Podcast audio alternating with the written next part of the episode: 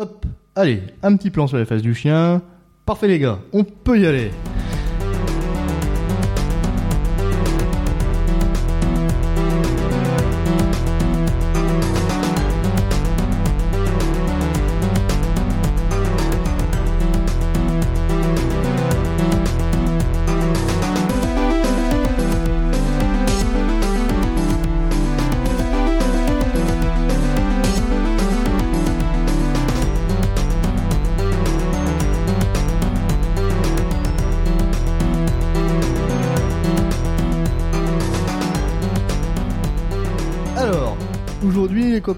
Parler de Downton Abbey. Downton Abbey. Downton, bah c'est pas comme ça Downton. Downton. Ouais mais Please. tu veux que... Le English accent. Ouais bah non. Hein. Je suis français moi, j'ai le français accent. T'attends que pour le coup, on l'a regardé en français, la série british. Bah ouais. Alors du coup, Downton Abbey, c'est quoi? C'est une série qui date de quand? Bah tiens, tu vas nous faire la liste technique parce que je Bah, connais c'est pas. une série qui date de 2010, Voilà, tout à Euh, fait. qui a été créée écrite en majorité par un type qui s'appelle Julian Fellows. Donc je sais absolument pas ce qu'il a fait d'autre. Marrant, son... bah je- Son nom me parle. Ah bah oui, tu l'as vu dans un générique pendant six saisons, Einstein. Et c'est tout ce que je peux dire à peu près pour la fiche technique. hein. Bah, c'est une série britannique, comme son casting le laisse transpirer. Bon, euh, son casting le laisse transpirer, à part Maggie Smith, moi je connaissais personne. Hein. Ouais, mais les noms, tu vois que c'est anglais. Je sais pas, je me souviens pas des noms. Il y a Michel Dockery qui joue Marie, Tout à fait. Laura Carmichael qui est euh, Edith. Edith. Je sais pas du tout le nom de Sibylle. En même temps, c'est euh, normal, on la voit moins. Hugh Bonneville qui apparemment est, Euh, bah, est assez célèbre, oui, qui est le comte. Ouais, qui apparemment, Euh, c'est- la mère de famille, c'est Elizabeth McGovern. C'est tout à peu près tout Qui pour ce joue, que qui joue. Cora. Qui joue Cora, ouais. Ah, puis après, on aussi, on sait, il y a l'autre, il y a Bates qui s'appelle Coyle. Brendan Coyle. Brandon. Ouais. Et puis. Comment on va faire tout le casting si, parce que on- ce serait long. Hein. On en connaît quelques-uns. Puis évidemment, il y a Maggie Smith, quoi. Voilà. Oui, Maggie Smith, la grande. Et, euh, et du coup, ouais, c'est une série qui retrace un peu. euh, Enfin, bah, Un pas peu, un peu. qui retrace carrément. euh, la vie d'une famille aristo- aristocratique. Pas Voire, à euh, dire, hein. Me faites pas dire ce que j'ai pas dit, mais. aristocratique. voire noble, en fait, même. Bah, Presque. Non, c'est pas tout à fait des nobles. Ah hein. bon? Bah non, parce que quand ils arrivent chez le roi et qu'ils sont confrontés à la véritable noblesse, euh, ils sont quand même pas tout à fait, euh, pas tout à fait à leur place. Ils se sentent pas tout à fait à leur place. Mais voilà, c'est de la haute aristocratie, quoi. Et euh, et du coup, ça nous permet de découvrir euh, une vision du monde qui, qui très probablement a existé, en fait, à un moment donné. Et du coup, ça se situe. L'action se déroule entre En 1912 et euh, je sais plus, 1924. 1924 ou 25. Ouais, 25 peut-être. 25, je crois que c'est 25. Mm. Mais, euh, Et du coup, on voit l'évolution de toute une famille. Parce qu'en fait, euh, du coup, moi j'ai appris en regardant cette série, je ne le savais pas du tout et j'imaginais absolument pas que ça pouvait être comme ça. Mais euh, la Première Guerre mondiale a eu un effet assez révolutionnaire sur le mode de vie Anglais. anglais quoi. Il y a eu beaucoup beaucoup de changements à ce moment-là, euh, notamment la position de la femme, euh, les et le et un peu la question de, la hiérarchie justement aristocratique quoi. Mhm. Toute l'aristocratie a été un peu remise en cause, ça commençait à revenir le pouvoir au peuple quoi. Et euh, revenir. bah venir le pouvoir au peuple. ouais. Et euh, et du coup c'était un peu je sais pas si on va l'entendre ça. J'espère pas parce que c'est violent. et, euh, et du coup, ouais, euh, ça- la guerre a amené ce genre d'évolution. Et donc la série, elle commence euh, Bah, par le naufrage du Titanic. par le Dans naufrage. lequel le, le comte perd son héritier Voilà. direct. Et en fait, du coup, voilà, c'est ça la situation initiale, c'est que la- cette famille aristocratique très riche, qui est donc, euh, comment il s'appelait déjà? Les Grantham Euh, bah, Les ouais, Grantham. Les Grantham ou les Ouais. Je crois que c'est Grantham le comte. Bah en fait, c'est le comte de Grantham. Je pense que Grantham, c'est la, la province. D'accord. Et que du coup, lui, il est... euh, Ça m'a toujours embrouillé de Et toute que façon lui, les noms Crowley, parce en que fait. euh, il s'appelle Grand, il s'appelle enfin Lord et Lady Grantham et les filles c'est Marie Crowley, Edith Crowley. Ouais, mais je pense qu'en fait, ils s'appellent tous Crowley, hein, Ouais, ouais, mais, que, mais tout simplement, c'est Grantham, c'est le comté. C'est comme le marquis euh, d'Exham, là. Euh, c'est, fait. voilà, c'est son comté. Et, euh, et du coup, le, le- le- on- les personnages qu'on va suivre, c'est ces gens-là. C'est, ces nobles, donc. Enfin, ces aristocrates. Et tout commence quand le Titanic coule parce qu'avec le naufrage du Titanic, il perd ses héritiers, le, le personnage principal. Et c'est un homme qui a déjà une soixantaine d'années, donc il Mhm. se soucie un peu d'avoir des héritiers. Il a trois filles. Souci carrément d'avoir des héritiers. quoi. Il a trois filles, mais il a pas d'enfants. Enfin, pas de garçons. Et, euh, et d'ailleurs, même son chien, c'est une femelle. Tout à fait. Il est entouré par des, par des gonzesses. Entouré par des gonzesses. Parce qu'en plus, il a sa femme, sa mère. et, euh, et du coup, euh, l'héritage va revenir à un de ses cousins lointains qu'il ne connaît pas, en fait. Qui s'appelle donc Mathieu Crollet. Et le début de la série, en gros, c'est ça. hein. C'est ils vont se rencontrer avec Mathieu, ils vont commencer à se découvrir, à se connaître, et puis petit à petit à C'est pas s'apprécier. tout à fait le début de la série, hein, Mathieu, parce que Oh, c'est bah, même la si, fin de l'épisode en fait. C'est la fin C'est- du premier bah, épisode c'est la quand Mathieu premier dit épisode, euh, ouais. il arrive, ils arrivent pour changer ma vie. Ouais, Nos vies. nos vies. Mais, mais c'est parce qu'il faut bien nous présenter la famille et tout. Oui. Et donc, outre la vie des aristocrates, on va suivre la vie de leurs serviteurs aussi, de, Bah, leurs- c'est même, de euh, leurs C'est domestiques. kiff kiff en fait. C'est kiff kiff même. T'as la partie serviteur euh, dans, dans, dans un bout de l'épisode et la partie le haut du Bah, c'est c'est mélangé, mais Mhm. euh, puis des fois leurs univers s'entrecroisent, mais Souvent. euh, souvent. Mais du coup, on voit les deux points de vue. On voit le point de vue des serviteurs, le point de vue du, du gratin, et, euh, et c'est vraiment très bien fait, c'est très cool. Et en fait, là où c'est vraiment exceptionnel, c'est que c'est porté par euh, plein, plein, plein de beaux sentiments pour euh, des gens comme nous qui sommes Des petites chialeuses. des petites chialeuses, des grands adeptes de foot basket, etc. Ça ne peut que parler. Et en plus de ça, même si c'est très souvent dramatique, il y a beaucoup, beaucoup, beaucoup d'événements qui m'ont traumatisé.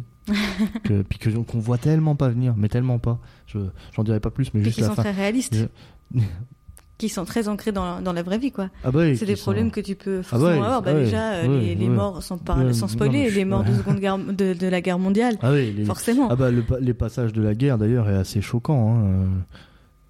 C'est dans la deuxième saison du coup ça, la, guerre de 14-18 et c'est assez, moi c'est assez marquant. Quand on voit les tranchées, c'est assez chaud quand même. Mm. C'est marrant cette mesure que tu as à spoiler des trucs et pas d'autres.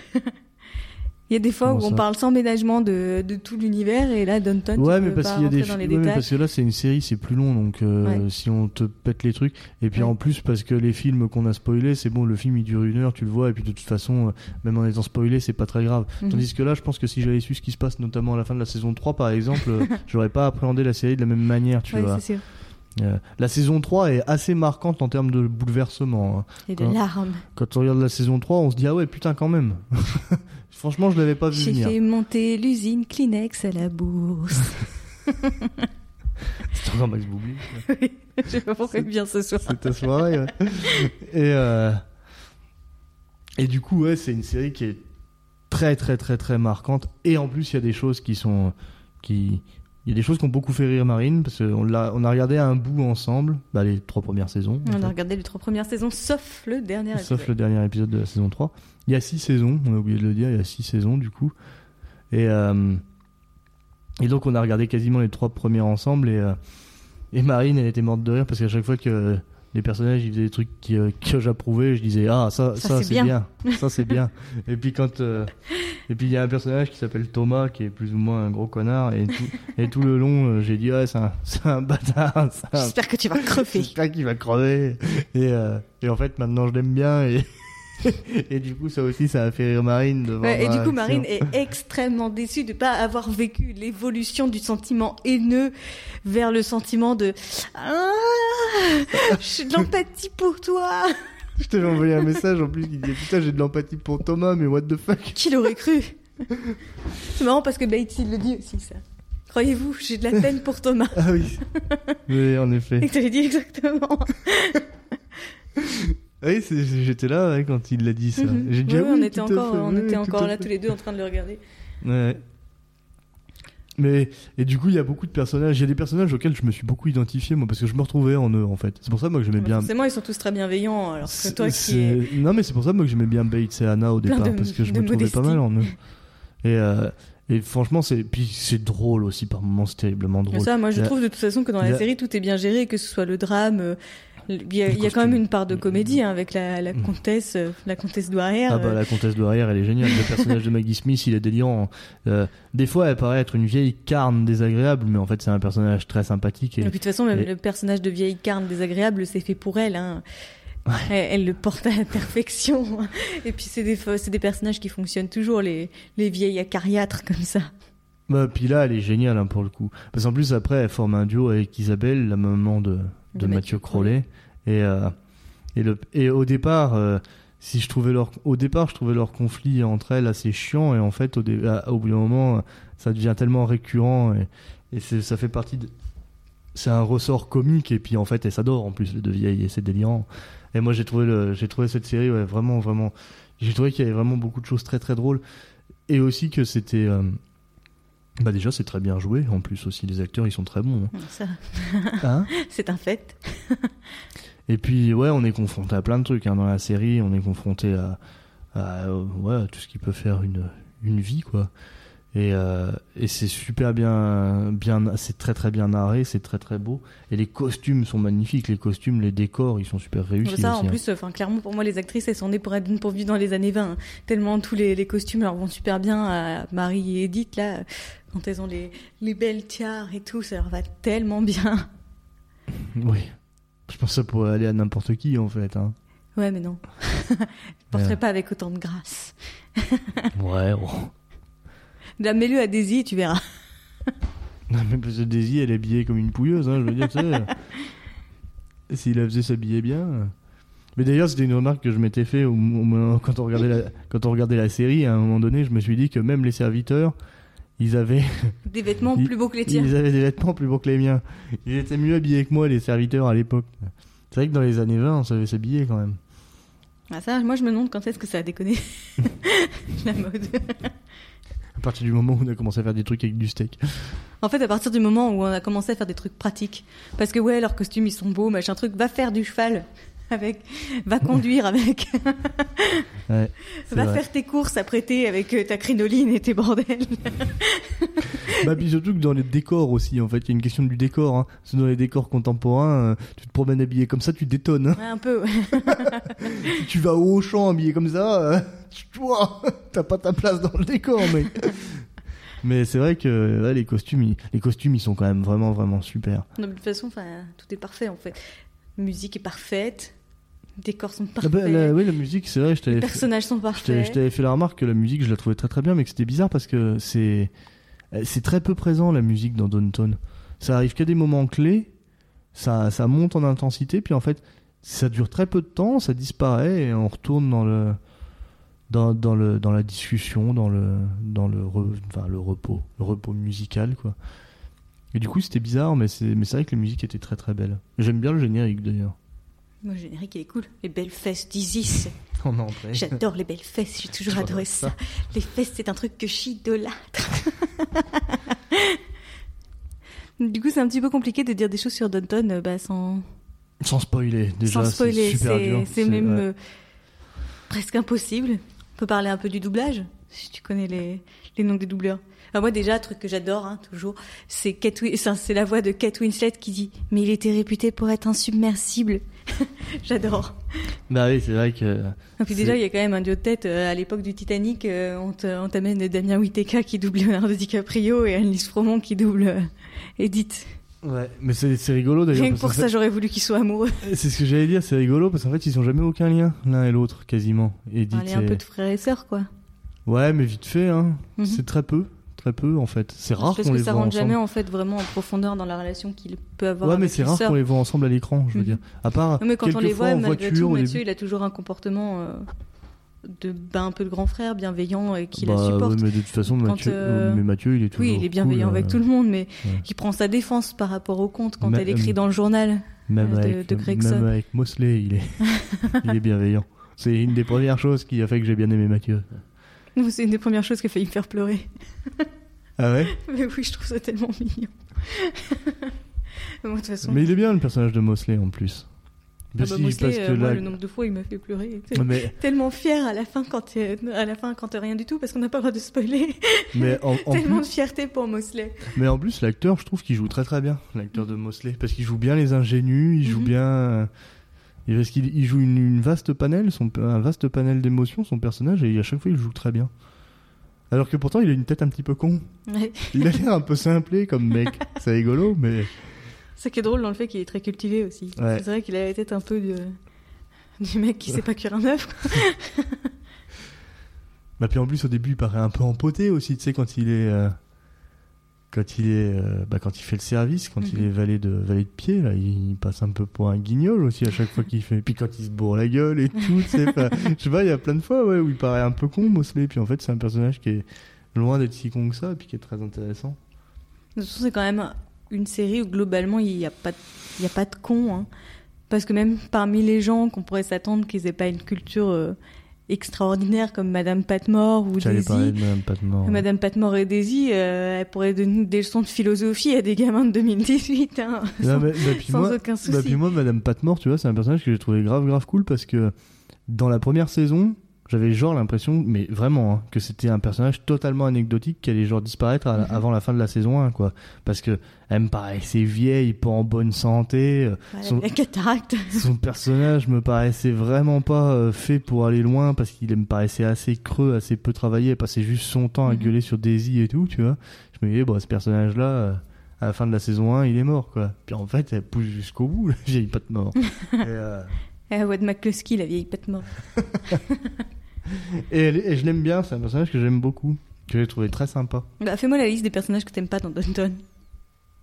Euh, Esther, Oh putain, j'avais oublié. Esther, elle est trop Ouais, naze. mais on a une grande capacité à l'oublier, Mais Esther. moi, Esther, je me souviens même pas comment elle disparaît parce que je sais qu'à un moment elle bosse chez Isabelle, du coup, mais je me souviens même Mais plus. ce Ah, si, on part bosser, je part. peux pas te le raconter. Ouais, mais c'est vrai qu'à part bosser chez un autre mec en plus. Non, mais je pense qu'on peut spoiler les trucs mineurs, mais faut pas spoiler les trucs Ouais, majeurs. les trucs qu'on s'en fout et que nous on a trouvé nul, on peut spoiler. non, mais non, mais je dis pas ça. Mais c'est simplement. Enfin, ouais, remarque, c'est vrai que quelqu'un qui aimerait bien Esther. Mais ça me paraît invraisemblable que quelqu'un aime bien Esther. Bah c'est Madame Hughes. Ouais, puis en fait, il y, a un certain- il y a un certain paquet de personnages dont j'en ai rien à foutre aussi. Gwen, je m'en branle totalement. Mhm. Euh, euh, Il y a euh, l'autre, là, James, pareil, j'en ai rien à foutre. Ivy, j'en ai rien à cirer. Ouais, du coup, on est content quand il se casse. On, on s'en fout quoi. Il y, a, il y a plein de persos. euh, Andy, j'en ai rien à foutre non plus. Daisy, d'ailleurs, d'une manière générale. Je l'aime bien parce qu'elle est en duo avec Madame Patmore, mais sinon. Mon duo avec Madame Patmore. Bah Sur ouais. toutes les bonnes radios françaises. et du coup, niveau doublage, il y en a d'autres que tu connais parce que moi. Bah, il y a Robert, pas. du coup, qui fait Carson. Ah, du vin Cette scène d'ailleurs elle m'a toujours fait halluciner comment il assure le mec à la voix parce que il raconte un truc, il parle super vite puis il raconte du vin en plein milieu de sa phrase. Ah, D'ailleurs, je suis trop triste parce que quand même, euh, en, en VF, euh, dans le film, ils vont changer la voix de Carson. quoi. Et, et c'est triste. Enfin, en tout cas, mais dans la t'en es bande- sûr parce que tu m'as dit que tu l'avais vu dans la Bah, dans la bande-annonce, bande-annonce, mais en tout cas, elle a pas la même voix, que mais après, c'est fois- possible qu'il était pas dispo juste pour la bande-annonce et qu'il Ah, oui, alors du coup, d'ailleurs, euh, petite précision, j'avais oublié pourquoi on parlait de Downton aujourd'hui. Bah déjà Parce que le parce que, film moi, je- dans un mois. parce que moi déjà je l'ai vu tout récemment, et puis parce qu'en plus oui, il y a un film Downton Abbey qui sort dans un mois et que nous on va aller voir. hein, Évidemment, Day notre- One. avec notre maman. Bah moi pas Day One parce que je travaillerai Day One, mais, Day 3. et euh, et du coup, euh, au niveau casting vocal, bah et du coup il y a Damien Witeka. Parce que c'est vrai qu'on dit Damien Witeka. Tout à l'heure on en a parlé Damien Witeka et Alice Fromont, mais on n'a pas dit qui c'était. Hein on n'a pas dit qui c'était les doubleurs dont on a parlé tout à l'heure. Que Bah, si, Damien Whittaker, j'ai dit que c'était le doubleur de ah tu DiCaprio. l'as dit. Oui, Ouais. puis Annelise Fromont, c'est la doubleuse de Kate Winslet. Après, la doubleuse de Marie, je la connais pas du tout, mais en tout cas, sa voix est très bien pour Marie. Bah moi non plus, je la connais pas, doubleuse de Marie. Je crois pas l'avoir déjà entendue. Ça dit Marie, euh, sa voix, la- sa voix en VO, parce que moi j'ai regardé la série aussi en VO.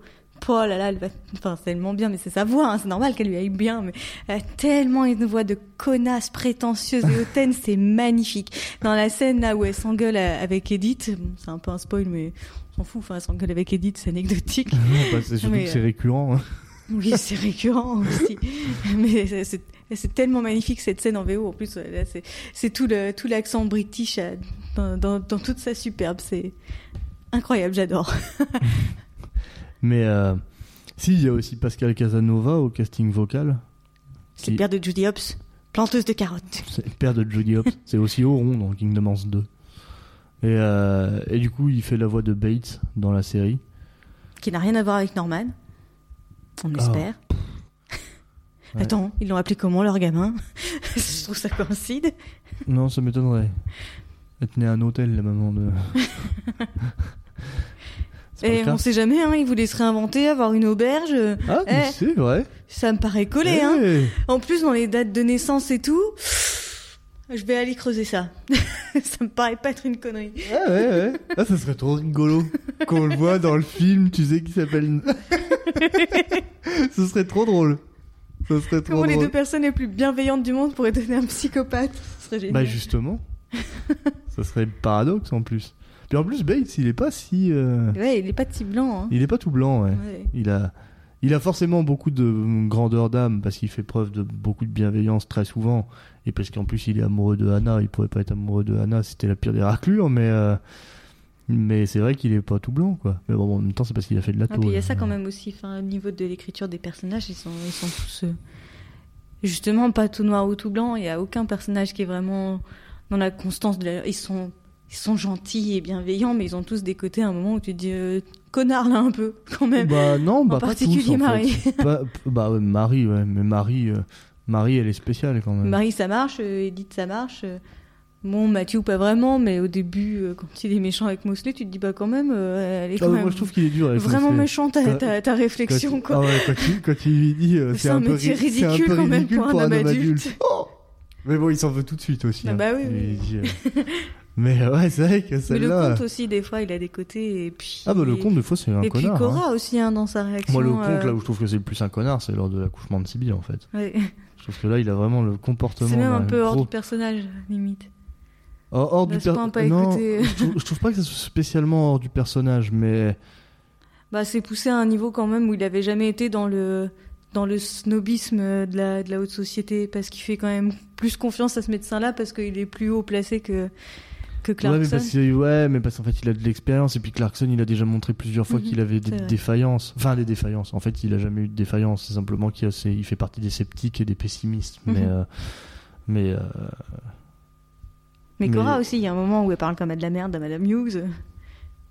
Oh, que Madame grave. Hughes, c'est la crème de la Ah ouais, crème. grave, c'est- j'ai envoyé un message. Oh là là, j'étais choqué de cette scène. Mais bon, Cora, elle s'est choquée elle-même aussi. Puis c'est pareil, mais- hein, euh, la- l'autre là aussi, euh, comment ça s'appelle? O'Brien. Elle non Oh. plus, pas toute noire ou toute blanche, c'est une connasse au début, Ah, et elle, puis finalement. elle, c'est quand même une grosse connasse. Oui, c'est une grosse connasse, euh, mais elle a quand même des côtés. bah, Enfin, en fait, elle a son profond attachement. Mais Ah, d'ailleurs, je suis déçu. je suis, mais, en fait, mais en je suis déçu d'ailleurs elle, qu'elle reste pas plus. D'ailleurs, je comprends pas pourquoi il la Je font disparaître comme je ça. pense que l'actrice voulait pas rester. ouais. Je pense. Parce que Parce part que je comme vois ça d'un ouais, coup, vraiment euh, comme un paix, il y ouais. a rien, on la, on la revoit même pas en fait. Je pense que c'est vraiment l'actrice qui a voulu partir et. Mais il y a plein de trucs comme ça, parce qu'il y a euh, l'apparition de. Patrick aussi, en fait. Ouais. Que tu m'avais dit que ça restait mystérieux et tout. Ouais, surtout ce, ce geste là qui fait. Enfin, Ouais. vous pouvez pas le voir, mais à un moment il se passe la main sur et, et qui fait un geste et que le comte il a l'air d'y réagir et, et qu'en fait c'est jamais exploité, qu'on sait même pas finalement si ce mec-là c'était le vrai. Je pense que c'était le vrai parce Ouais, que bah, sinon ça, de- Sinon, l'intrigue aurait pas tellement de sens, hein, mis à part euh, mettre en avant peut-être la, la confiance qu'Edith lui faisait et les sentiments qu'elle avait pour ce type-là. Mais ouais, c'est ça, c'est une intrigue qui est un peu. euh, Mais je pense que c'est une intrigue qui a avorté, en fait, Ouais. aussi. Ils savaient pas comment foutre, ils savaient pas où l'amener, et puis surtout, ils avaient pas envie de faire partir Mathieu. quoi. Je pense, tout complètement. Ouais. Parce que si Patrick Ouais, il revient, ouais. que c'est avéré que c'est lui, bah Mathieu il dégage quoi. Bah, il coup- dégage. Non, il a quand même, il avait quand même gagné sa place au sein de la famille, mais il aurait perdu sa place d'héritier, quoi.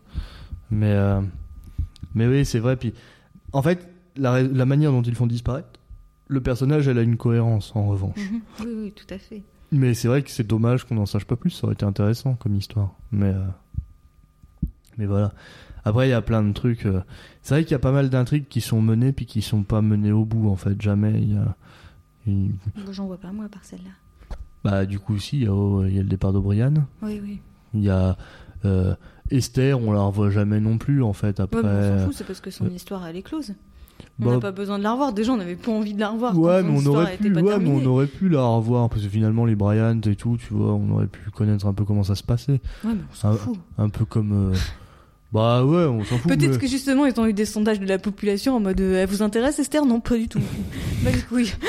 Puis en fait, on n'en sait pas plus non plus pour Gregson, tu vois. On sait qu'il est. Tu vois, cette histoire. est mort, quoi. Ouais, mais tu vois, cette histoire-là, elle a pas été poussée plus loin non plus, quoi. Il Mhm. a été tué par les par les chemises brunes là, euh, de Hitler et, euh, et ça. Une année avant qu'ils existent. Et une année avant qu'ils existent. Ouais, ça c'est assez drôle. Une année parce qu'il meurt en 1924 alors que euh, tué par ce mouvement-là, alors que ce mouvement-là naît en 1925. Mais bon, ça, ça c'est une petite erreur euh, très secondaire, mais.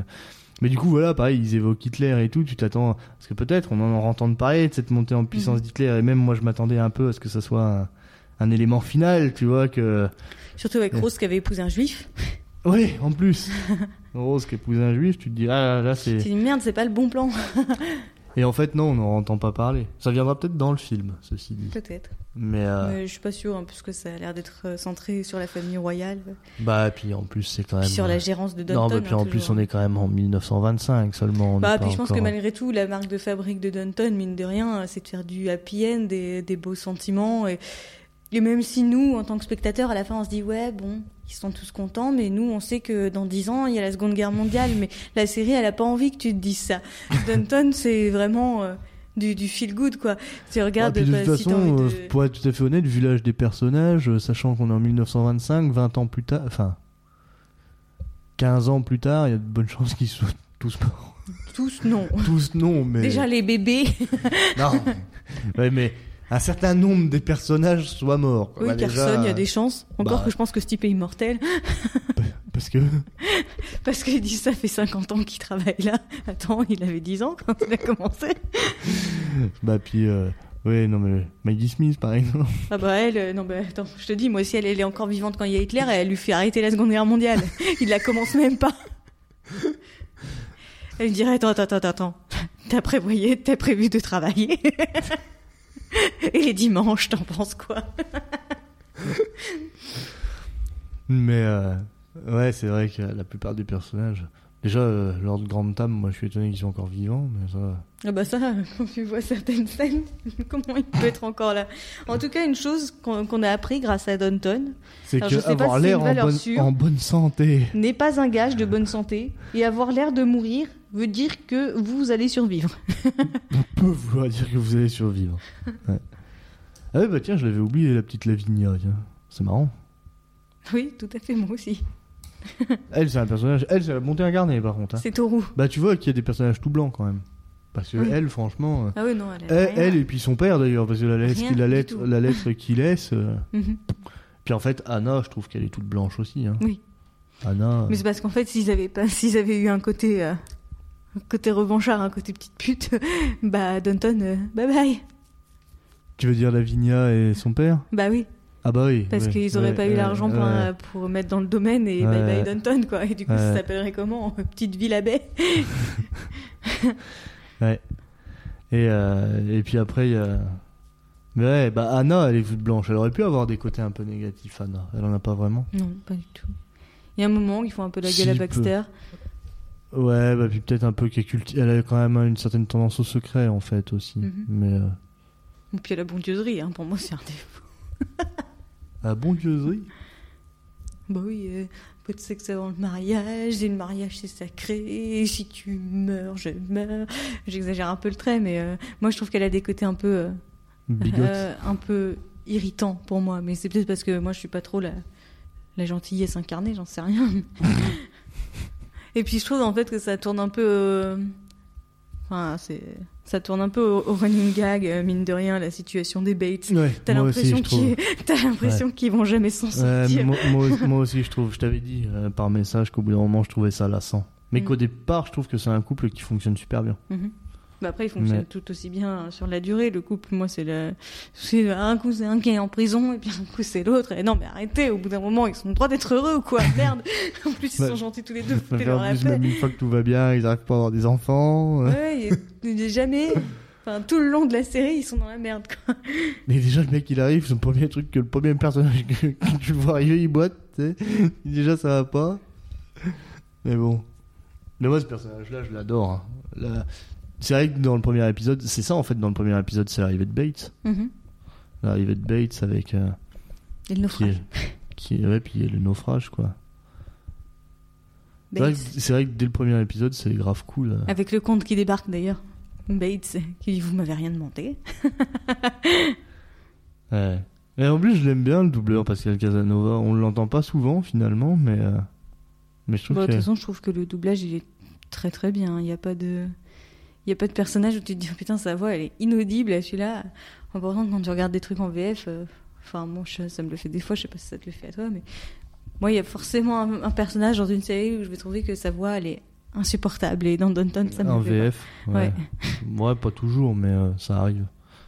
Mais en fait, même. euh, Parfois ça arrive, je pensais à Floki dans Viking, mais en fait, euh, Bah, à la longue, moi je trouve qu'elle lui va trop bien la voix. Parce qu'en plus, la scène que j'adore dans Viking dont je t'ai parlé, c'est Mhm. c'est juste avec Floki qui parle à Helga et, et du coup, c'est sa- c'est à sa VF que je pense. Et je trouve euh, que la scène, elle est sublimée par, euh, par euh, la manière qu'il a de parler. Mais après, ça c'est personnel. hein. Du du coup, euh, c'est bon Je peux la placer Parce que je vais mal le vivre sinon. Cette énergumène qui parle de travail et d'avoir ses dimanches. C'est des répliques cultes du coup. Mais tellement. en fait, tout ce qui sort de la bouche de Maggie Smith, c'est ma réplique culte. Peut-être pas tout, mais. J'ai regardé un article il y a pas longtemps, c'était euh, 37 raisons qui font que la comtesse douairière est la reine de Downton Abbey. Ah bah ça c'est clair par contre, hein. que c'est la reine de Downton parce que elle est, elle gère tout en arrière boutique en plus, hein. Ils le savent que vous êtes une patate en carmélide. Mais elle est, Ça aurait tellement pu être Céline. Maggie Smith. mais elle, son personnage il est génial. Puis moi elle me fait, elle m'a fait pleurer moi quand même quand elle, quand elle est trop triste. euh, Moi, je crois qu'à à- peu près tout le monde à, m'a fait à la pleurer. fin. Avec Isabelle? Ouais. Mais oui, c'est tellement mignon. Ah ouais. Parce qu'en plus c'est tellement ouf de l'avoir l'admettre, c'est surtout ça, tu vois. Mhm. Je trouve. Ouais, parce que c'est vrai que c'est quand même un peu une lady cœur de pierre. Hein. Enfin, pas Bah cœur de pierre, ouais. mais elle Bah, le elle montre montre jamais. pas quoi, elle montre pas ce qu'elle Non, bah, ressent. moi, une scène. ouais. Mais, mais en fait, je peux pas en parler parce que c'est du spoil, mais. Une scène dans la saison 3 où tu la vois flancher vraiment pour la première fois et qu'elle se rattrape au mur pour réussir à. Je Ah, me souviens la plus de ce qui se passe, mais ah bah si, oui, oui, si, Forcément. forcément. ouais. Et c'est la seule fois où tu la vois euh, vraiment faiblir. Et en plus, je trouve ça beau parce que elle se rattache à Downton pour réussir à, à rester debout. Rien que d'en parler, j'ai envie de pleurer.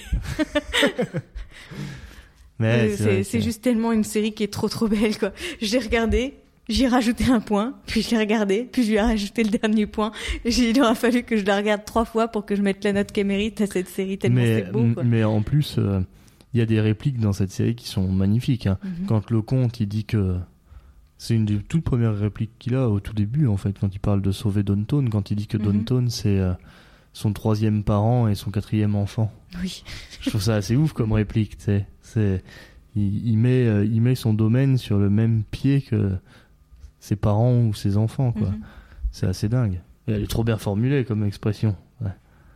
Je trouve ça trop bien. Et puis Marie, mine de rien, si c'est une connasse géante, je trouve que c'est un personnage vraiment super bien. Ah bah Marie, c'est un super bon Excellent personnage. personnage. Ouais, c'est un super bon personnage. En fait, les seuls, moi, les persos que j'aime le moins, peut-être, c'est aussi les mecs qui tournent autour de Marie.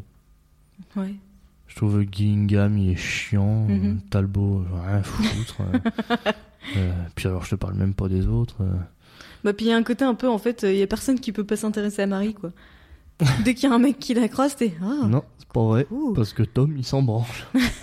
Oui, mais Tom, il a eu Sibylle. Quand tu veux passer de Sibylle à Marie, excuse-moi. Ah ouais, mais n'empêche que. Il l'a fait pas de base, hein, quand il est arrivé, il Oui, s'est oui. pas intéressé à Marie. Oui, mais parce que Sibylle, elle est beaucoup plus euh, Dans son genre. comme lui. Ouais. Comme il dit, c'est on était on était égaux quand il explique euh, à Marie pourquoi elle Mm. peut être avec Hen- Henri Talbot. Mhm. Du coup, je viens de spoiler le futur mari de de Marie, mais on s'en fout. Ça Ouais. n'a pas d'importance. Non, ça n'a pas d'importance. non, mais puis ouais, c'est quand même vraiment une très très bonne série qui est très bien. Ça, je pense qu'on a compris, on l'a dit dix fois. C'est bien. Ouais, ouais, mais qui est super bien menée par les acteurs. Parce qu'en fait, moi, mais je crois que moi j'aimais encore plus les intrigues euh, dans les. J'allais dire dans les geôles. Dans les geôles Au sous-sol qu'à l'étage, en fait, presque. Bah, De toute façon, je pense qu'en fait, la série, elle est plus centrée sur ça, hein, Sur les. sur les serviteurs. Je suis pas sûr. Je suis pas sûr, non, c'est. Parce que moi- c'est quand même les intrigues qui sont les plus humaines et dans lesquelles les gens normaux, ils peuvent plus s'identifier. Bah oui, mais justement, ça montre aussi une. Fa... Tu vois, quand on suit les nobles, ça donne. Enfin, les aristocrates, ça donne. Ça montre une facette qu'on connaît pas, tu vois. Facette qu'on connaît pas et qu'on n'est pas sûr qu'elle est réelle. Oh bah si, je pense que ça existait, hein. Des Oui. aristocrates comme eux euh, qui ont qui ont souffert, par exemple, de la perte imminente de leur domaine, etc. Mhm. euh, ça, ça devait exister, hein. Et, Les euh, mecs étaient tous à ce point des, des modèles de bienveillance. Ah bah oui, non, ça c'est sûr, mais c'est pour ça d'ailleurs qui, qui fait qu'il y a un certain nombre de gens qui n'aiment pas Downton, qui doivent trouver qu'il y a Que c'est a- trop cucu. Ouais, voilà, qu'il y a trop de niaiseries et que tous les personnages sont trop gentils et que dans la vraie vie, personne n'est comme ça. Mais je peux vous dire que la vraie vie, elle irait beaucoup mieux si les gens étaient tous comme dans Downton. Bah oui, mais en plus, je trouve pas qu'ils sont tous si bienveillants que ça. hein. C'est juste que, à défaut d'être tous bienveillants, ils sont prêts à s'adapter.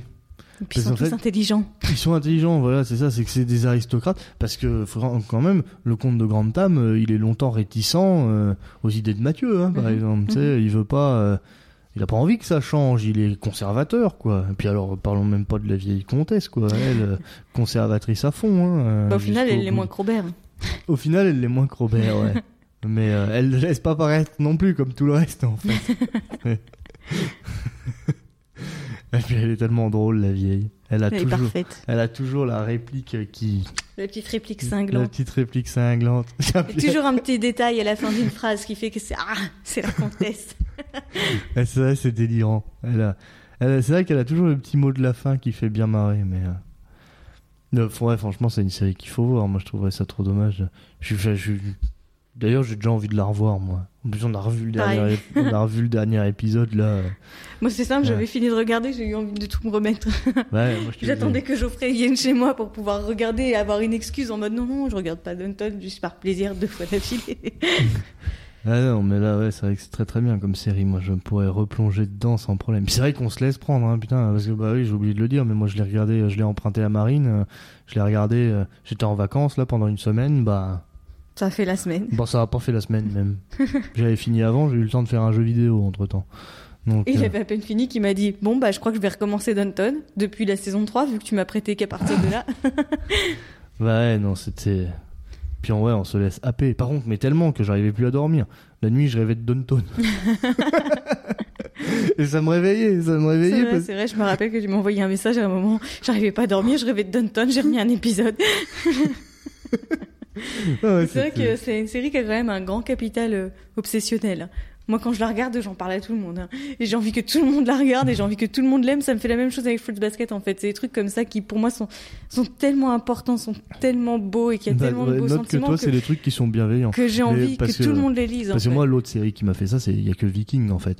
Viking, c'est pareil, j'avais Ouais, mais l'impression. Viking, il y a beaucoup de bienveillance Ah dedans. bah, il y a même énormément de, énormément a de beaux sentiments. Il y a carrément de bienveillance. On en a déjà parlé, hein, mais toutes Mais- les, tellement de scènes dans Viking qui sont tellement belles. Bah, puis en plus, qui sont intelligentes, c'est Mm. ultra philosophique aussi, Viking. Et c'est pour ça que ça m'avait. euh, Moi, ça m'avait transporté, Viking. hein. Mais Je c'est vrai. si j'en avais parlé parce qu'en plus c'est avec un personnage que j'aime pas, mais genre dans Viking, la scène avec Aslo qui dit à, à Ragnar que non Ragnar qui dit à Aslo qu'il la remercie de ne jamais avoir monté les enfants contre elle, je trouve ça tellement beau. il se casse pendant 15 ans et remercie son épouse de ne pas avoir monté ses enfants contre lui, je trouve ça tellement joli. Puis évidemment la scène avec Guida, Ouais. Ça, on en a déjà ça, parlé. ouais. celle-là. pff. Et puis même toute la scène. euh, Bon, là, Moi, c'est j'adore, moi, mais- j'adore la scène où il apprend la prière aussi avec Athelstan. Oui. Moi, en fait, j'adore aussi son attrait à la religion, euh, à Mhm. Ragnar. Je trouve ça super intéressant super On bifurque là. C'est le point viking. Toujours C'est le point Viking. incontournable. bon, bah, d'ailleurs, on va passer à nos, à nos recommandations et, Et euh, nos décommandations. des, des conseils. Et d'ailleurs, je sais pas du tout, du tout, du tout ce qu'on avait prévu de conseiller. Alors, moi, j'avais Euh, prévu dit quoi Ouais, non, pas ça. Détective. True Détective. Bah tiens, True Détective, en effet, tout à fait. C'est une très bonne série que j'ai vue très récemment. Alors, euh, il y a trois saisons. La troisième saison, elle est sortie beaucoup plus récemment. Les deux autres, euh, 2012, 2013, 2014. 2014. 2014, la je sais plus. Bref. 2014 et 2015. Ah, 2014-2015, c'est ça. Et du coup, j'ai vu les deux premières saisons. Je les ai vues euh, l'une après l'autre, hein, tout de suite, puisque je les ai regardées il y a six mois à tout péter. Pff, il y a même pas six mois, trois mois. Et euh, j'ai adoré la première saison, qui est euh, c'est une enquête policière en gros, et c'est joué par euh, Matthew McConaughey. Matthew et McConaughey et Woody Harrelson. Woody Harrelson, qui est un acteur que j'aime vraiment beaucoup, mais je crois que je l'ai déjà dit, parce qu'on en a Donc, je les parlé. aime beaucoup tous les deux aussi Parce qu'on, ensemble. hein. parce qu'on en a parlé à très nombreuses reprises. Mais il se trouve qu'en plus, dans, la, dans, dans True Detective, j'ai préféré le personnage de Matthew McConaughey. Ouais, que- Il défonce son Ah, il personnage. est, son personnage, il est excellent. Il est, il est bizarre au possible, mais. pff, Rust. Cole, je crois qu'il s'appelle. ouais, Rust Cole. ouais. Reggie Ledoux. Et, euh, et cette série, elle est, elle est, enfin, j'ai trouvé que cette première saison, elle était vraiment, vraiment, vraiment bien, très, très, très prenante, captivante. Même si le premier épisode est un petit peu long, en revanche, à se mettre en place et tout, c'est, j'avais l'impression qu'il allait pas se terminer. Moi, je l'avais lancé tard et je me dis, bah dis donc, c'est long un épisode de cette série. euh, parce que le premier épisode est quand même très très long, il dure 1h30. Souvent, les premiers Et- épisodes de série. Ah ouais, mais là, 1h30, euh, je me dis, mais c'est pas possible, ça se termine jamais. Je me demande si Danton, il fait pas cette durée-là. Il doit faire 1h10, Danton, le premier. Mais là, 1h30, euh, c'était peut-être c'est même- rare, c'est un film. C'était peut-être même 1h35, quoi. C'était un Mhm. film, quoi. Franchement, je me disais, ouais, c'est long. euh, Puis en plus, l'enquête, elle avait même pas démarré, quoi. On était au point zéro. Juste, je, je découvrais les personnages, quoi. Et c'est vrai, quoi, elle est, elle est super bien, la, la série. euh. Et il y a Alexandra Daddario. Ouais, mais ça, pff, toute nue. Toute là, nue. là, c'est beaucoup plus intéressant. et, euh, et franchement, euh, ouais, c'est une très très bonne série, très très bien faite, très très bien écrite, avec des, avec une écriture de personnages en fait, surtout plus que l'enquête. Je trouve que c'est les Mhm. personnages qui sont trop trop bien écrits. Parce que l'enquête, en fait, on l'a. c'est ce qui marque, hein, parce que moi, honnêtement, ça fait quand même bah, très longtemps, je l'ai vu à la sortie, la première saison, et je me rappelle des personnages, je me rappelle pas de l'enquête. je me rappelle pas qui c'est qui a commis le meurtre. je, je, je me rappelle de rien, presque. Bah, puis en fait, on s'en fout. juste des presque, personnages ouais. qui sont marquants. Ouais, ouais, on s'en fout en plus presque de qui a commis le meurtre. C'est vrai que ce qui nous intéresse, c'est plus les interactions entre les personnages qui est super intéressant. Puis vraiment le personnage de, de Matthew McConaughey, quoi, qui est, qui est fascinant, qui vraiment vraiment bizarre, mais qui est fascinant. Il est morbide et tout. Enfin, il est, il est, génial son personnage. Super intelligent, mais super pessimiste. Il est désabusé à fond, le mec. Puis il a une histoire ultra trash en plus. C'est bah ouais, c'est génial. Et après, du coup, il y a une deuxième saison à Trou Détective que j'ai vu aussi. Maintenant, il y en a une troisième. Celle-là, je pourrais pas en parler, je l'ai pas vue.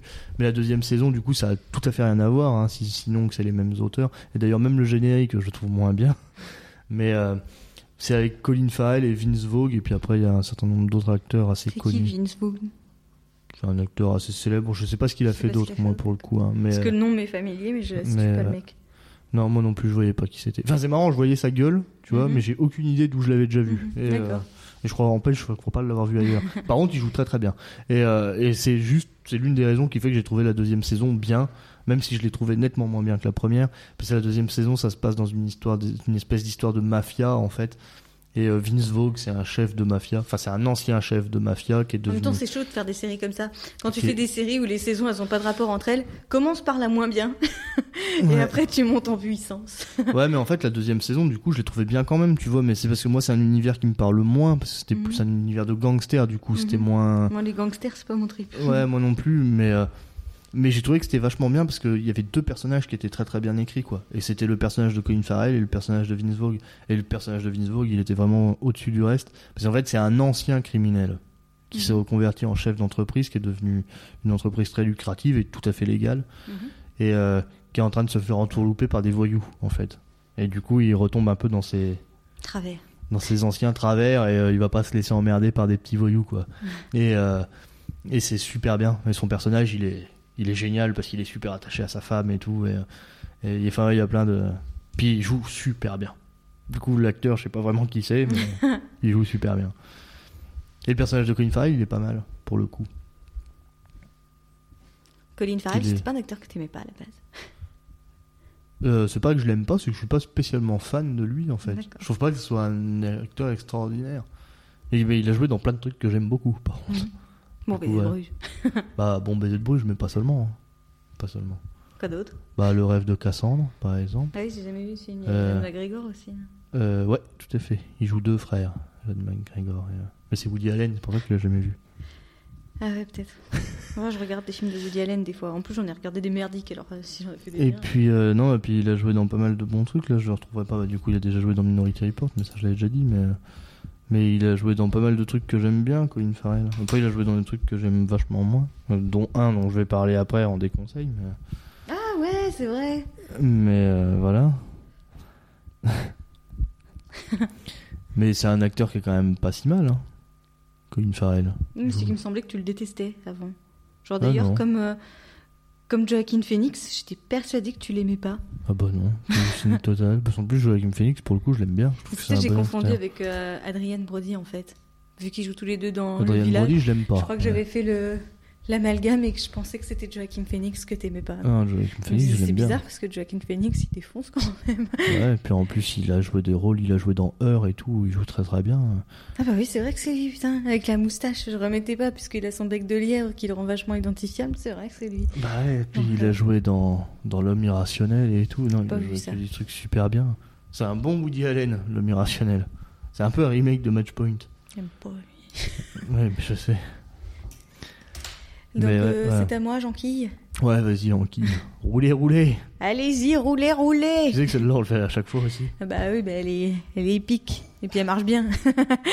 Alors moi, je vais conseiller Handmaid's Tale, avec toutefois une petite réserve si éventuellement vous êtes extrêmement sensible, ce que je ne pensais pas être mon cas, mais qui a été mis en exergue par cette série. Puisque je me suis quand même retrouvée pour la première fois de ma vie à faire une pause dans une série, tellement je trouvais que c'était éprouvant à regarder. Donc pour faire court, c'est une, c'est une dystopie, on dit, quand c'est dans un univers euh, qui est l'inverse d'une utopie en fait, où la condition féminine a énormément reculé. Je pense qu'elle a même jamais été aussi loin que ça, même à l'époque où les femmes étaient considérées comme de la merde. Donc on a en gros les épouses qui sont là en guise bah, bah, d'épouses, hein, qui sont mariées avec les hommes qui eux ont toujours euh, la belle condition, parce que c'est toujours la belle vie d'être un homme. Donc on a les épouses qui sont là bah, en tant qu'épouses, mais qui sont, euh, j'ai oublié de dire un truc important, le monde est devenu presque quasiment infertile.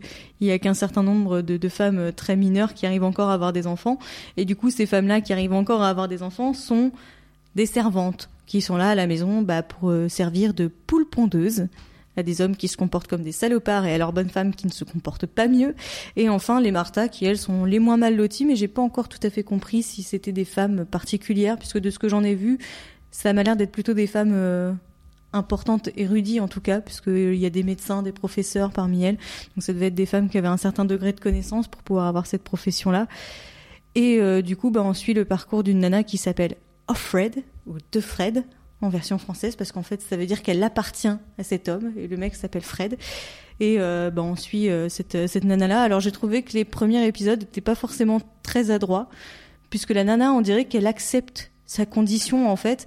Et épisode 6, qui est... euh, elle est servante. Pardon, Le personnage principal qu'on suit, c'est Elisabeth Moss, et, qui est donc euh, une servante. Elisabeth donc une Moss, c'est quoi hein. C'est la meuf qui joue euh, dans Mad Men.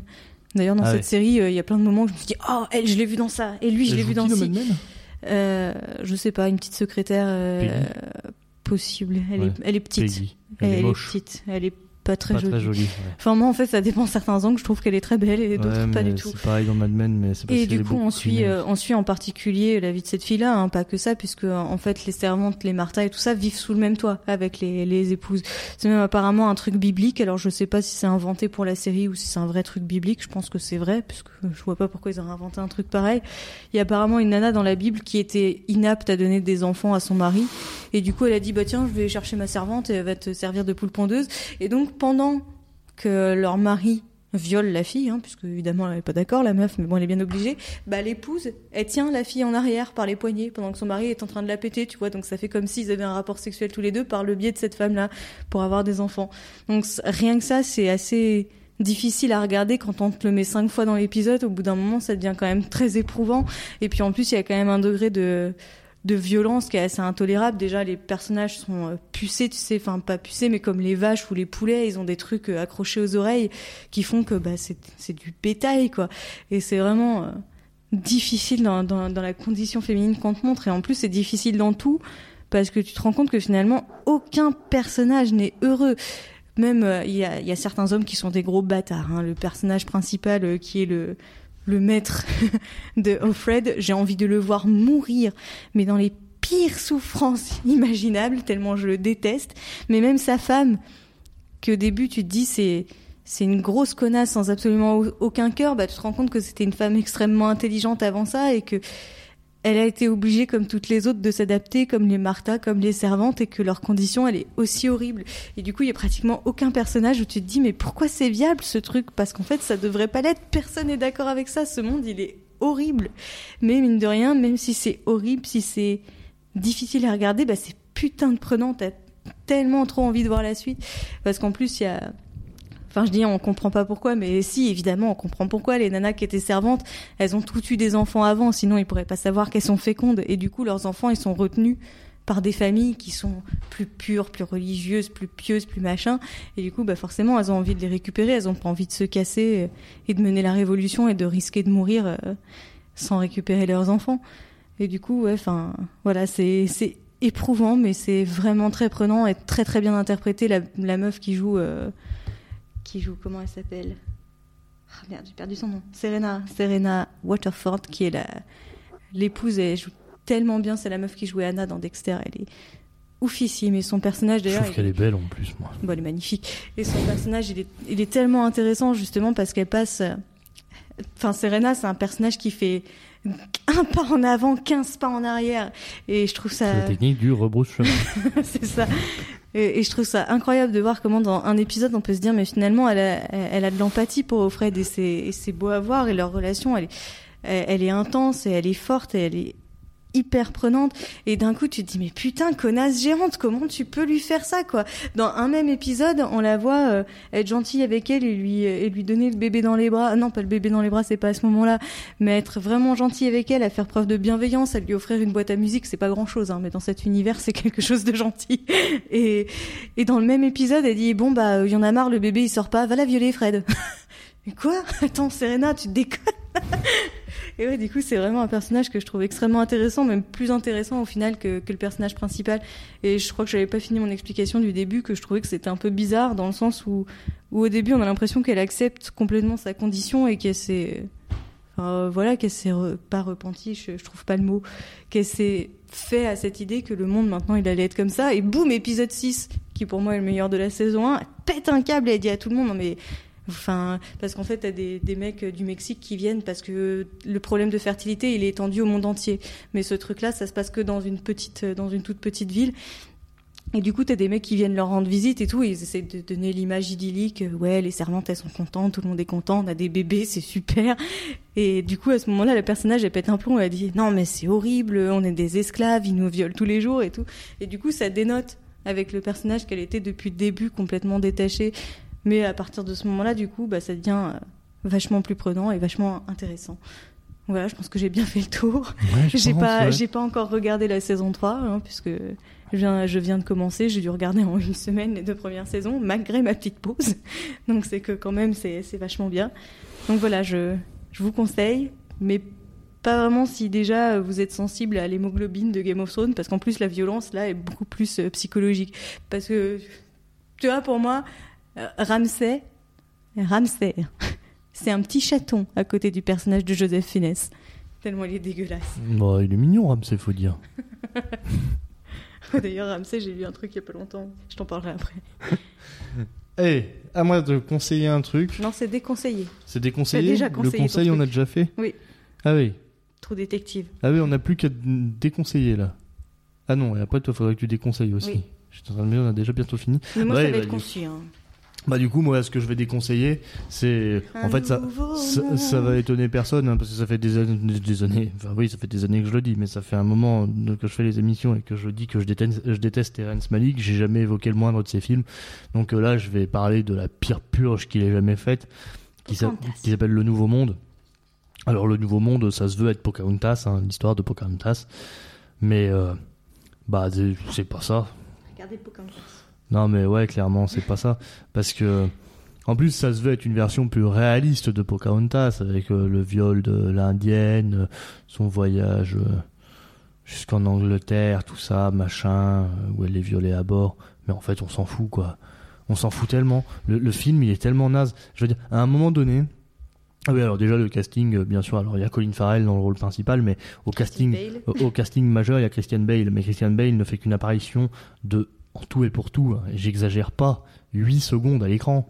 Et il arrive à l'embrasure de la porte où habite Colin Farrell.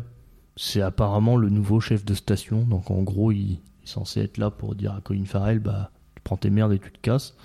Et, sous le bras, il faut casser et euh, il arrive dans l'embrasure de la porte, il croise les bras, il se pose contre la porte et il soupire. Et franchement, cette action-là de Christian Bale mais retrace tout ce que j'ai ressenti devant ce film. J'ai trouvé que c'était une métaphore de ce qu'était le film. C'est Et voilà, c'est tout. Il y a rien de plus à en dire. C'est catastrophique. Il y a rien qui a du sens. Quand euh, quand Colin Farrell, il essaie de s'imprégner de la culture des Indiens d'Amérique, ça ça ressemble à rien. Ça se veut être onirique, ça l'est pas du tout. Il y a des plans. Alors il y a le fameux plan d'un quart d'heure sur une fougère dont j'avais déjà parlé à l'époque hein, et qui qui n'a absolument aucun sens.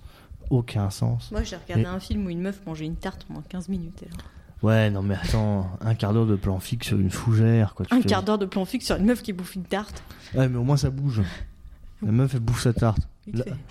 La- la- tu- quand tu vois la tarte qui se réduit de plus en plus, tu sens que t'approches de la fin. Tandis que la fougère, bah, tu sais pas pendant combien de temps encore tu vas la regarder. tu la regardes pousser, on dirait. Il te dit alors, quelle est la vitesse de croissance de la fougère? Alors franchement, c'est Il une y a un film comme ça. C'est pas une fougère, hein, c'est un bâtiment. Et ça a été filmé pendant, je sais pas, une centaine d'années, je crois. Bah, de toute façon, ça remonte forcément à la naissance du cinéma. Ils ont filmé un bâtiment et sa décrépition pendant des années, des années, des années. Le film, c'est le film le plus long du monde. Ah, Ça doit être une chiante absolue. ça peut avoir un intérêt scientifique malgré tout, mais ça doit être d'une chiantise absolue.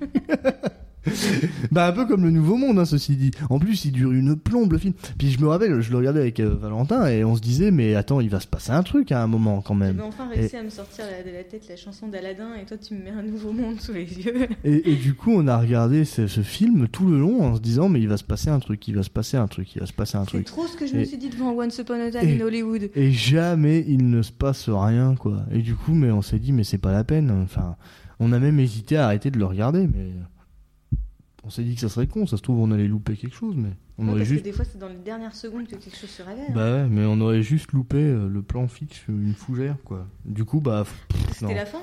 C'est quasiment la fin. C'est soit c'était nul, c'était nul, nul. nul. Puis on je me souviens même pas de ce qui se passe dans ce film tellement c'était naze. C'est- je me souviens vachement bien de Christian Bale qui soupire quoi. Voilà, parce qu'il a totalement retranscrit mon état d'esprit. C'était peut-être une métaphore Non mais ouais, voulue. Ouais, je pense. Je pense que c'était une métaphore voulue. De dire, euh, vous voyez, là, en, une seule seconde, j'ai réussi à capter l'essence même de votre ressenti. C'est à ça que ça servait, mais, mais c'était, une horreur. Une horreur. Je ne conseille ce film absolument à personne. Même mon pire ennemi, je voudrais pas qu'il regarde ce truc. Même un condamné à mort, euh, il a une sentence plus agréable que de devoir regarder ce film. Pour moi, c'est le, l'enfer, ça serait ça, tu vois. De regarder en boucle le nouveau monde. Et euh, au niveau des ailes du, désir, il se situe où? Ah, c'est pire. Ouais. Je pense que c'est pire. Parce J'ai- que la- parce que- les ailes du désir, tu nous en avais fait un portrait plus euh, éloquent. Oui, mais parce que les ailes du désir, c'est super nul et super con. Mais n'empêche que si tu le regardes avec un certain point de vue, tu peux quand même trouver de quoi rire. Un peu comme Buffy. Tu peux quand même trouver de quoi rire. Tandis que ça, tu pourras pas trouver de quoi rire. T'auras juste envie de te tailler les veines. C'est- moi, c'est vraiment l'un des pires films que j'ai vu. Si ce n'est pas le pire. T'as pas vu Elephant. Bah, j'ai pas vu Elephant, mais mais je pense que ça se joue. Hein. Enfin, déjà, je pense Ni qu'Elephant. juste la fin du monde. Dé- Déjà, je pense que les ailes du désir, ça boxe déjà pas mal, mais mais euh, ouais, carrément. Excuse-moi, mais dans ton film, il n'y a pas de Dragos Tadintei. Non, mais il y a pas besoin de ça. À la limite, ça l'ajouterait, ça ajouterait une touche comique et euh, du coup, il serait un peu moins chiant, tu vois. Tandis que là, non, c'est juste chiant. C'est sûr, Pocahontas qui ferait Maria. Voilà, du coup, c'est tout ce que j'ai à dire de ce film de merde, euh, le nouveau. Bon, on en Monde. est au combien du chrono là Parce que. Bah, on est à 57 minutes, ça va, ça passe. T'as le temps de déconseiller. Oh, bah ça va, ça va aller jusqu'à 58 minutes. Le film que je vais déconseiller, s'appelle Lolita malgré moi. Bah en fait, déjà, le titre est un bon indicateur de la qualité du film. hein. En, en VO, ça s'appelle Mean Girls. Et donc, j'ai regardé ce film parce qu'il a la réputation d'être un culte de, de la comédie adolescente. Et moi, des fois, je suis un peu public de ce genre de truc. Pas fréquemment, je vais pas vous mentir, mais il y a certains trucs qui fonctionnent sur moi. Et j'avais toujours lu que c'était que c'était drôle et qu'il y avait un, côté euh, réaliste dans lequel on pouvait se retrouver si on était encore capable de se mettre dans la peau de l'adolescente qu'on a été. Et c'est quelque chose dont je suis tout à fait capable. Mais alors, ce film, c'était d'une nullité abyssale. Ce n'était absolument jamais drôle, alors que pourtant c'est une comédie. C'est comme Lovina en fait. Hein C'est comme Lovina en fait. Mais c'est ça. c'est- vraiment nul. Et en plus, ils essayent de faire une pauvre critique à deux balles de la méchanceté des filles entre elles, sans parler de la méchanceté dont, dont les garçons font part euh, dans le film aussi. Puis non, enfin c'est nul quoi. C'est la, la, superfi- la superficialité à son summum quoi. En plus c'est tellement le cliché des pétasses de lycée qui n'existent pas.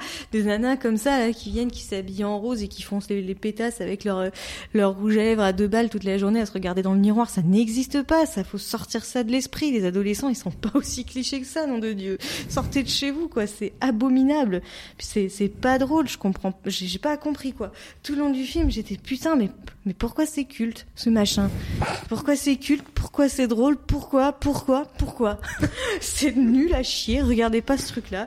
Puis en plus, c'est enfin, il y, a un casting de merde quoi. Déjà le rôle principal, il y a Lindsay Lohan. mort, mort. Ce sont les yeux de Lindsay Lohan. Ouais, non, j'ai rien de plus à dire, c'est vraiment pourri, quoi. Il y a rien, rien du tout. Puis en plus, il y a même une scène, mais, et ça, c'est rare que ça m'arrive devant des films, mais généralement, c'est des comédies de cet acabit, hein, pour que ça m'arrive. Je me suis sentie mal à l'aise pour la personne qui jouait dedans à un moment. T'as la mère de, je sais plus comment ça, Rachel McAdams, je crois, qui joue une lycéenne. En plus, elle doit avoir 30 piges à l'époque du film, mais bon, on passe encore, hein, c'est comme ça, le lycée. Tous les adolescents sont blancs et ont la trentaine. Enfin bref, la mère de cette meuf-là, elle a des implants mammaires qui nous sautent au visage. C'en est ridicule. Et je crois même qu'ils lui ont mis des caches-tétons en forme de vrais tétons pour que sa poitrine ait l'air encore plus opulente et encore plus ridicule. Quand on en arrive là dans une comédie, c'est que vraiment, c'est bas de plafond, quoi. Il y a rien, il y a rien de rien. Et je comprends pas parce qu'en plus, c'est pas des gens cons qui me l'ont conseillé, quoi. Alors que pourtant, je pense qu'il faut être débile pour aimer ça. Je vois que ça, faut être complètement con. Alors je suis désolée à tous les cons qui aiment ce film. Vous êtes des blaireaux. Ce film, Mangez-vous ça, c'est gratuit. ce film est pourri à chier. Il y a rien. C'est nul. C'est marrant, tu dis ça va prendre 3 secondes. Ça fait très précis. Très précisément 4 minutes que tu te déblatères contre ce film. Bah, j'aurais pu le dire, euh, c'est de la merde. C'est un cuit dans un En général, ça marche avec tout. voilà. Et on ben a voilà. fini. Ouais, on a fini. Dun Dun, Bonne c'est bien. Bonne nuit. à Lolita, malgré moi, c'est nul. Bonsoir chez vous. Ouais, salut. À bientôt tout le monde. Ciao.